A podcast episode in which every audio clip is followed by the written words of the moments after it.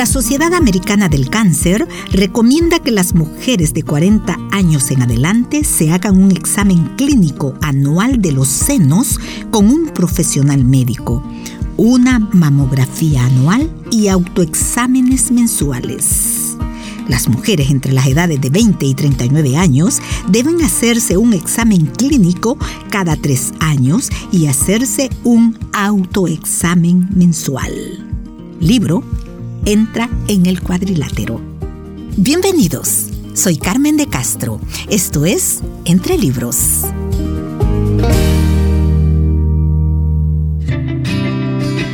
Entra en el cuadrilátero. Vaya título de este libro cuya lectura le comparto algunos segmentos. Me traslado este día hasta la página 58, en donde se lee Noveno Asalto la nueva campeona de los pesos pesados. Un día, en forma del todo accidental, descubrí dónde viven los ángeles y qué ropa usan. Viven de incógnito, vestidos de enfermeras y de personas que dan aliento en los pabellones de cáncer usan zapatos blancos y tratan de esconderse detrás de amables y radiantes sonrisas. Te recuerdan que no hagas el balance de tu chequera mientras tomas píldoras para el dolor. Créanme que hay maneras más fáciles de ganarse la vida. Quiera Dios bendecir a los ángeles que están alrededor de nosotros. Un día, uno de esos ángeles le estaba leyendo la Biblia a la mujer que se encontraba en la cama de al lado de la mía. Leía del libro de Isaías y la escuchaba decir estas palabras. Tu esperanza no será cortada.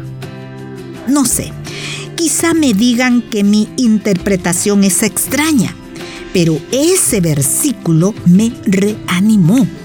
Sí, a mi seno, una parte muy importante de mí. Lo cortaron.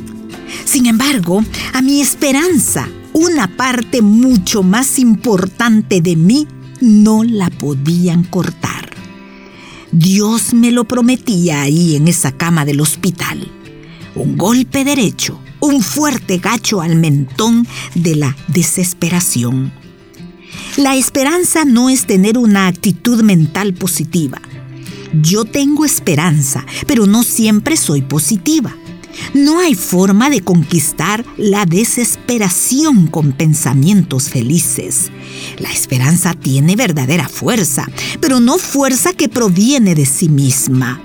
El poder de la esperanza proviene de la verdad que se espera.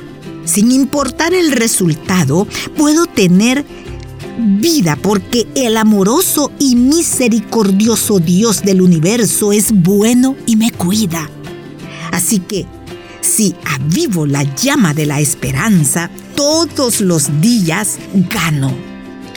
Nadie que pelea con su esperanza en el Señor pierde jamás el último asalto. Hoy es un simple capítulo, no el libro completo de mi vida. Tengo cáncer pero el cáncer no me tiene a mí. El cáncer quizá tome mis células, pero no puede tomar mi yo. El cáncer tal vez que arranque el cabello, pero no el corazón. El cáncer quizá se apropie de mi seno, pero jamás se apropiará de mi espíritu. Cuando suene la última campana, es posible que el cáncer esté solo en el centro del cuadrilátero, pero no será el ganador. Para que gane el cáncer, tendría que ser capaz de seguirme más allá de la tumba, y no lo puede hacer. Lo van a dejar solo en el cuadrilátero, con una desgastada caparazón. Mi vida estará con aquel en quien he puesto mi esperanza, el autor de la vida eterna, él tomará mi mano en la suya y la levantará en victoria. Cierro el libro y la lectura con la siguiente hermosa conclusión. Nadie que pelea con su esperanza en el Señor pierde jamás el último asalto. Y además dice, alguien que padece el cáncer de mama. Tengo cáncer, pero el cáncer no me tiene a mí. El cáncer quizá tome mis células, pero no puede tomar mi yo. El cáncer quizá se apropie de mi seno, pero jamás se apropiará de mi espíritu. Creo que es una expresión digna de una campeona de los pesos pesados. Espero que lo escuchado en entre libros de este libro Entra en el cuadrilátero sirva para hacernos conscientes de esta terrible enfermedad y nos haga más solidarios y a la vez nos alerte a todas a practicar una revisión mensual adecuada. Muchísimas gracias por su atención. Que el Señor le bendiga.